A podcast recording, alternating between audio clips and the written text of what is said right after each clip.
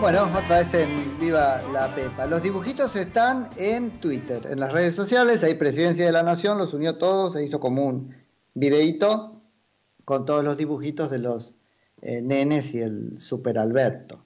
Y sobre la ayuda a la clase media, no, yo conozco un montón de gente que hizo el pedido porque, lo, digamos, estaba dentro de los números para recibirlo automáticamente y no, siempre hay una excusa o cruzamos tus tarjetas de hace dos años o hay la voluntad política ahí me parece de, mentir. Por lo demás, este, bueno, ahí nos contabas sobre el hacha, hablamos con él siempre respecto de que la cantidad de dinero que fueran a inyectar por esas vías no va a ser suficiente para mantener el amperímetro en el lugar que está, no digo moverlo. Eh, y por otro lado no va a contentar, ¿no? Porque uno dice, mira, lo que me han eh, reducido a tener que vivir de este subsidio. Digo, aunque llegara, cosa que sería muy importante en este momento, y por ahí tienen medido que no contentaría lo suficiente, ¿no? Y no estaríamos haciendo dibujitos diciendo viva Alberto, no sé, la verdad que es un tema complejo, yo creo que hay la voluntad política de no, directamente de, que no llegue, ¿no? O de mentir, decir como que y después vemos. Tenemos en línea ahora a Juliana de Mauro, que es argentina y está varada en Múnich en este momento y nos va a compartir un poquito de su historia. Juliana, ¿cómo estás? Nico Jacoy, gracias por atendernos. Hola Nico, ¿cómo andás? Muchas gracias.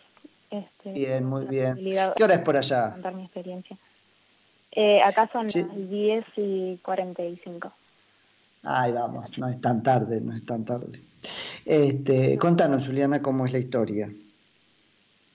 Eh, bueno, yo eh, estoy acá en Alemania, estoy hace seis meses, vine con una pasantía, este, eh, por suerte, bueno, tuve la, la posibilidad de, ganar una beca este, de intercambio acá para llevar a cabo en Alemania de investigación científica.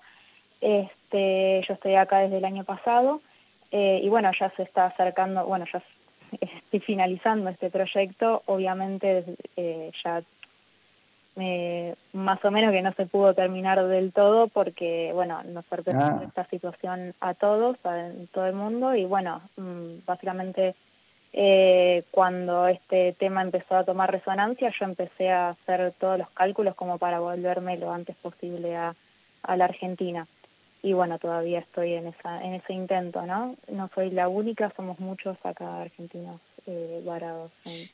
¿Y, ¿Y, esos cálculos ¿qué, qué, qué, posibilidades barajaban, digamos? La de subirte un avión de repatriación, esperar eso, tratar de buscar otros medios. Eh, bueno, básicamente acá hubieron algunos aviones que más que nada se dieron a fines de, de marzo eh, en realidad, bueno, más o menos te cuento, este, no fueron aerolíneas, eh, vuelos de aerolíneas argentinas, fueron vuelos de Lufthansa que están repatriando, estuvieron repatriando alemanes desde Argentina. Entonces, eh, a varios, bueno, el consulado les dio la, la posibilidad de poder subirnos a estos aviones cuando iban hacia Argentina. Entonces, claro, para no venir vacíos, digamos. Exacto, claro, para no viajar vacíos. El gran problema fue que ahora el último vuelo que se realizó, que fue creo que el 17 de abril, eh, viajó vacío hacia Argentina, que es algo que no es nuevo, ¿no? Nosotros sabíamos de varios de vuelos de Iberia, de Air France, que estaban llegando vacíos a Argentina y bueno, y nosotros seguimos acá, ¿no? es un poco... ¿Y, ¿Y por qué? ¿Por qué se complicó que puedan subirse a esos vuelos? Eh, mira, a ver, yo eh, obviamente no, no manejo para nada información oficial.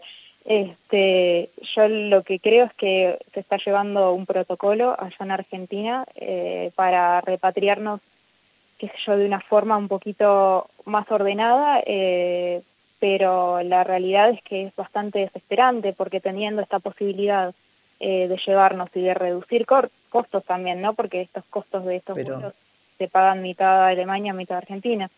Este, eh, entonces la verdad es que no sabemos muy bien cuál es la razón por la cual no, este, no nos pudimos subir. Juliana, están, están rechazando, eso configura un doble abandono, o sea, porque realmente están rechazando una opción que les ofrecen resuelta. Exactamente, sí. Nosotros, eh. la verdad es que yo no, no puedo dar respuesta a eso, por eso también nosotros acá en, en Alemania estábamos a la espera de, esos vuelos y nos empezamos a movilizar a partir de, que esto sucedió, porque sentimos como una especie de, abandono, ¿no? Eh, y sí, bueno, sí. ya terminamos con la repatriación. Eh, obviamente, de nuevo, reitero que sabemos que se tiene que llegar a un, eh, un protocolo porque obviamente que es riesgoso para el país eh, recibir gente de afuera, pero eso no nos hace menos argentinos, ¿no? O sea, nosotros... Pero por favor, pero si además no puede, esto corre por mi cuenta, pero si además el, el país, no digo el gobierno, no puede organizar eso, bueno, es una situación muy compleja. Eh, debería poder. Yo, yo sé de casos incluso de congregaciones eh, religiosas que viste propusieron lo mismo, incluso sin costo, y le decían que no, porque bueno, complicaba mucho la logística de Ezeiza recibir gente. Bueno, la verdad que no es una respuesta a eso. Por eso también nosotros lo que estamos sugiriendo es, eh, está bien, si es, tan, si es muy difícil que nos repatrien hoy, eh, ofrecemos, bueno, eh, un poco más tarde, pero díganos cuándo, por favor, porque estamos en una situación de incertidumbre que yo no te puedo explicar. Es, eh, Somos muchos acá y no sabemos lo que vamos a hacer, no sabemos si tenemos que pagar el alquiler para el próximo mes, no sabemos cómo calcular la, comida. Hay mucha gente, bueno, yo obviamente no soy la única, este, hay mucha gente acá que, que nada, que se está quedando sin, sin plata, que se está quedando sin alojamiento. Eh, entonces es necesario poder prever un poco eh, la situación. A nosotros nos puede... ¿Y ustedes tienen comunicación todo el tiempo con quién? ¿Con el consulado? ¿Sería con la embajada? Juliana, ¿cómo es? Eh, nosotros hablamos con los consulados, eh, te hablo de Alemania nada más, eh, porque estoy al tanto del resto de los países. yo por mi parte estoy en contacto con el consulado de Frankfurt, que la verdad es que me, siempre que llamo me dan información, la información que tienen, ¿no? sé que están trabajando arduamente para llevarnos, pero también, bueno, si no autorizan los vuelos para que lleguen, demasiado no, no, se, no se puede hacer. Bueno, y ahora con un panorama complejo para pensar incluso una vuelta en avión comercial, porque eso está todo parado, uno podría pensar que hasta septiembre.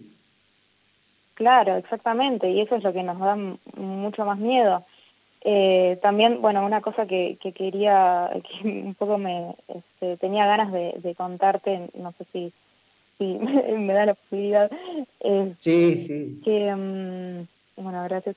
Es que bueno, a pesar de que nosotros, o yo y bueno, gran parte de los varados, eh, es difícil estar muy en contacto con las noticias de Argentina porque estamos como eh, pendientes de todo, ¿no? De acá, de Alemania, de Argentina, estamos un poco en contacto y lo que nos preocupa mucho es que se nos está tratando de una forma un poco eh, denigrante, ¿no? Como estigmatizante, sí.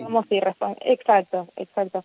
Eh, que somos este, irresponsables, que nosotros nos fuimos, eh, bueno, a último momento, que ya sabíamos que iba a haber cuarentena y claramente no es el caso, por eso también este, yo tenía ganas de contar el mío, de decir, no, mira, o sea, yo estoy hace, una, hace medio año acá, ya era el momento de volver y, y la verdad es que esto me agarró por sorpresa y apenas supe me quiero volver este, a casa.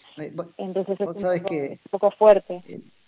Muy fuerte, muy fuerte. Yo en ese sentido creo, y me cae la ficha ahora que hablo con vos del todo, em, corre también por mi cuenta, y que eso es una estrategia también, porque primero digo que son unos, unos viajeros irresponsables, turistas de la clase media, y, y después te doy un minuto de decir no tengo que hacer ningún esfuerzo para ir a buscarlos. ¿Se entiende? Es muy peligroso eso, porque aunque fueran turistas, que no tienen nada de malo, entonces, este, quedaron ahí en el medio de una cosa este, ideológica con la que no tienen nada que ver. Claro, obviamente que hay de todo, pero bueno, más que nada de parte de la sociedad. Este, yo, eh, mi, intención es eso, es hacer llegar a, a la gente que, que nada, que nosotros nos sentimos acá como muy lejos, que necesitamos volver con nuestra familia, que, seguro, que, extrañamos y, que necesitamos volver a, bueno, a nuestro país a tener la seguridad que tenemos allá, porque acá también es levantarnos todos los días a, hacer trámites eh, burocráticos para ver si nos quedamos sin visa. Eh, igual, eh, nada, Alemania también está poniendo esfuerzo en, en regularizar nuestra situación y todo, pero bueno, un día te levantás con un problema, cada día te levantás con un problema distinto. Un problema diferente, eh, un problema diferente. Pero en términos generales, ¿cómo encuentran que los trata la sociedad alemana? De Argentina sentís que te estigmatizamos y que no, no vos en general, este, los estigmatizamos y no los queremos traer. ¿Vos sentís que Alemania a su vez quiere que, que se vayan? Eh, Alemania, la verdad es que tampoco es que estoy en contacto con tantos alemanes, pero sí eh, la gente con la que estuve en contacto me está facilitando medios para, eh, para resolver nuestros problemas, ¿no? O sea, acá se están extendiendo muchas visas, este, que eso la verdad es que gracias a Dios porque nadie quiere estar irregular en un país que no es eh, el suyo. No, porque además cómo te subís a un avión después, ¿no es cierto, Julián? Eso te complica la vuelta, no solo la permanencia. Seguros de viaje, los seguros de viaje también se están extendiendo, entonces por suerte hay un montón de medidas que se están flexibilizando con, este, con esta situación.